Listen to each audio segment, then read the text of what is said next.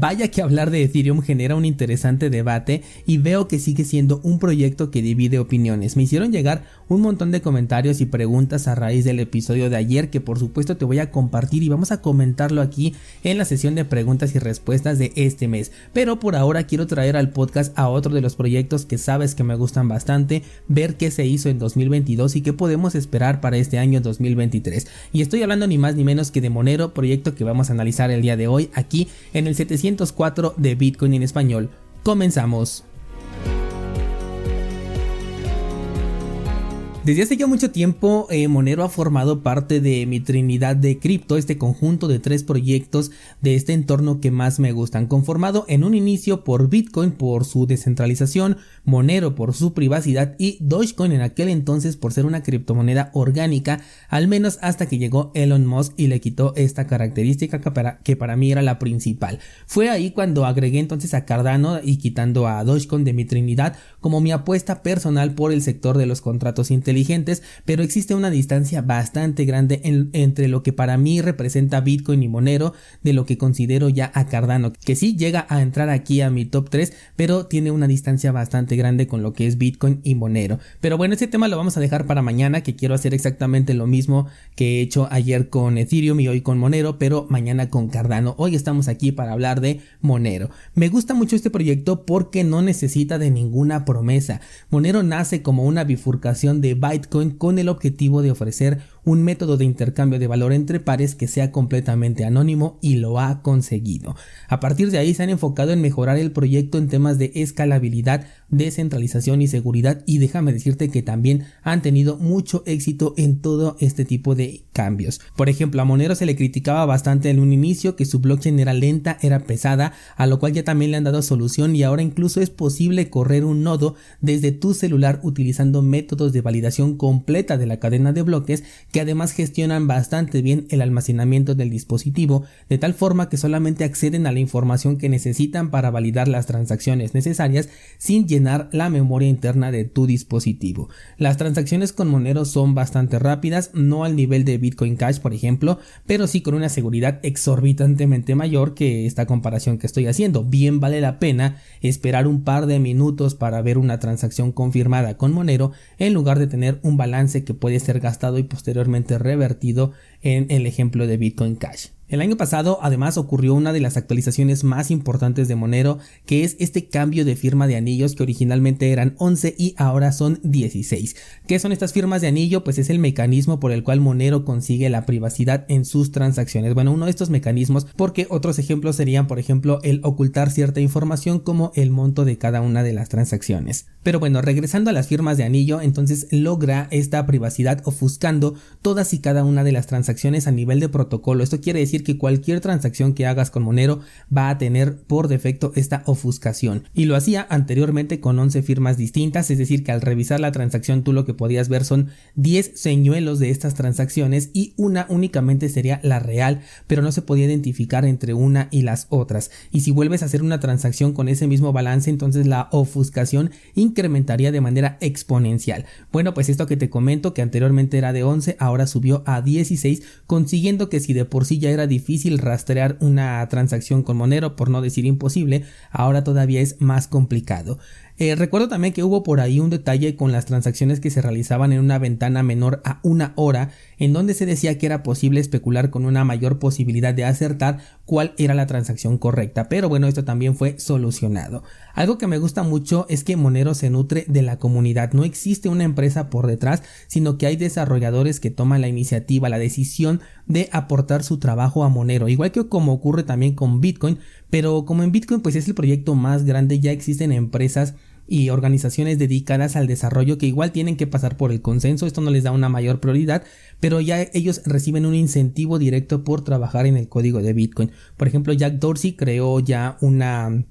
eh, organización que está incentivada económicamente para que específicamente trabajen en el código de Bitcoin y lo puedan mejorar. En Monero esto no sucede, de hecho hay una noticia de cierre de año que se nos comparte en donde se recibió una donación de 100.20 XMR, o sea, de 100 tokens de Monero una donación que por supuesto es anónima y que aunque puede no representar una gran cantidad de dinero, está hecha con el objetivo de seguir mejorando un activo o una herramienta que nos proporciona a los usuarios algo que por derecho deberíamos de tener que es privacidad económica. Cuando utilizo Bitcoin yo trato de ser muy cuidadoso con no mezclar las UTXO, realizar transacciones por entradas completas, pero en varias ocasiones incluso pues he tenido que mezclar ya sea por error o porque en verdad requiere un trabajo mucho mayor esto de estar separando las UTXO, utilizar una cartera específicamente que te lo permita, todo esto te lo enseño en cursosbitcoin.com, pero hay veces que esto ya se vuelve muy complicado, sobre todo si ya dejaste pasar mucho tiempo y ya tienes una gran acumulación de entradas que pues simplemente ya no te da ganas de gestionar cada una de ellas. Y siempre que me encuentro ante un caso similar, recuerdo que esto no sucede en Monero.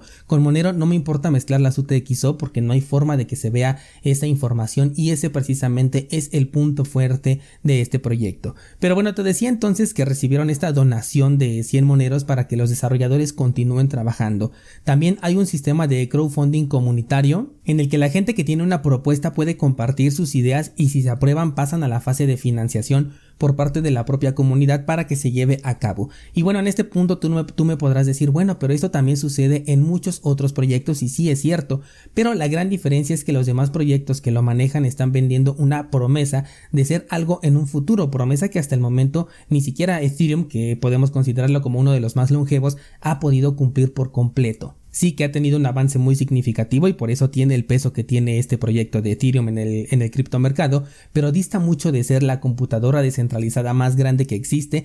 algo que en algún punto de la historia fue su objetivo. Con Monero recordemos que la promesa principal ya dejó de ser una promesa y se convirtió en una realidad, y ahora el enfoque está en el desarrollo de aplicaciones que puedan entregar un provecho al usuario, porque esto también es una característica de Monero que siempre está pensando primero en cómo beneficiar al usuario. Cada una de las actualizaciones que se van agregando tienen como objetivo principal que el usuario final pueda percibir de manera directa o indirecta el beneficio. Por ejemplo, este proyecto que es el que más me tiene entusiasmado es el swap entre Bitcoin y Monero, el cual tuvo una versión de prueba durante algunos meses con resultados bastante favorables. Ahora está en desarrollo un protocolo que permita hacer estos cambios, con lo cual vamos a poder pasar de Bitcoin a Monero y espero también que en sentido contrario, porque en la versión de prueba no se podía hacer en ambas direcciones, pero cuando esto ya esté terminado y espero que se haga en ambas direcciones, va a eliminar muchos de los problemas o dificultades que se tienen con Bitcoin de los que te comentaba hace un momento en temas de privacidad porque ya podrás romper el posible rastreo que tienes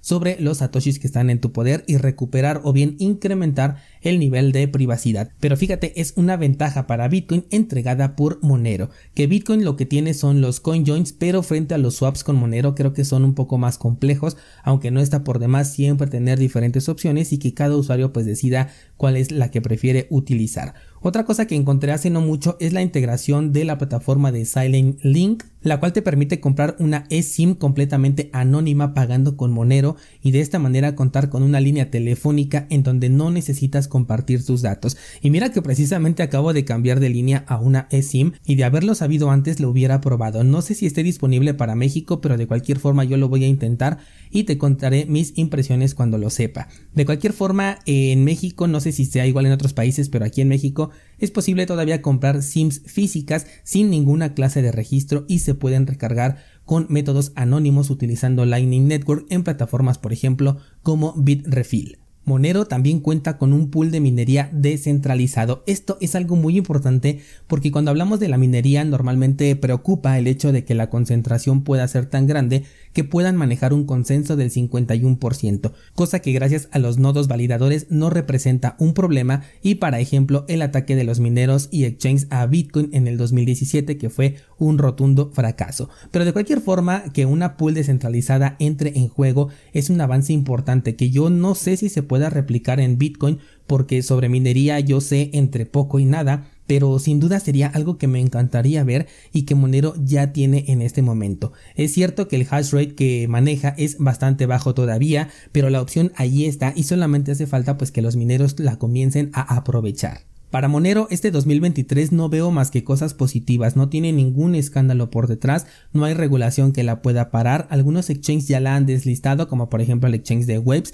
justamente por sus características de privacidad, pero esto de lo único que habla es del éxito que tiene el proyecto en su objetivo y que sí seguramente puede afectar a un crecimiento en el precio, pero es que el objetivo de Monero dista muchísimo de un incremento en términos de fiat. Es una herramienta de utilidad que cumple dicho propósito y al que siempre tendrás acceso. Hoy todavía lo puedes comprar en servicios centralizados, pero los desarrolladores saben perfectamente que esto puede cambiar de la noche a la mañana y es por ello que se están haciendo esfuerzos por crear estos swaps y mercados descentralizados. Y como Monero ya es un proyecto de nicho, es decir, que sus usuarios ya saben o quieren aprender cómo utilizarlo, Tampoco considero que sea un problema si en algún punto deja de aparecer en los exchanges centralizados. De hecho, te lo comenté ayer que considero que Bitcoin, Ethereum y Monero, a pesar de que pudiesen llegar a desaparecer de las casas de cambio centralizadas, no tendrían este problema porque cada uno ya tiene perfectamente su nicho y cada uno de ellos sabe cómo acceder a estos servicios sin la necesidad de un intermediario.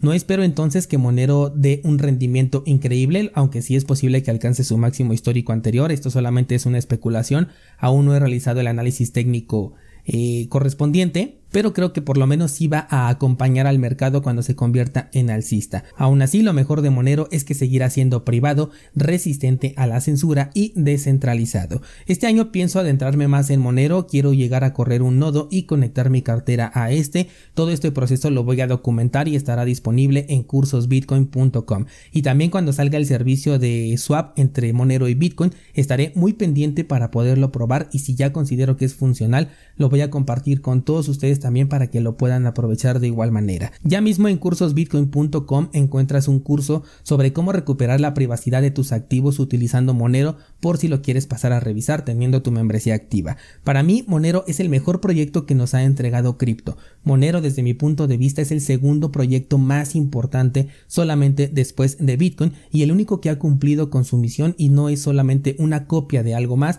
o bien una promesa incumplida. Pero lo más importante aquí es qué piensas tú descentralizado. Me encantaría leer tu opinión al respecto. Déjame por favor tu comentario, ya sea en las plataformas que así lo permitan o bien directamente te espero en el grupo de Discord para que podamos debatir estas opiniones o simplemente compartirlas. Eso sería todo por el día de hoy. Muchas gracias y hasta mañana.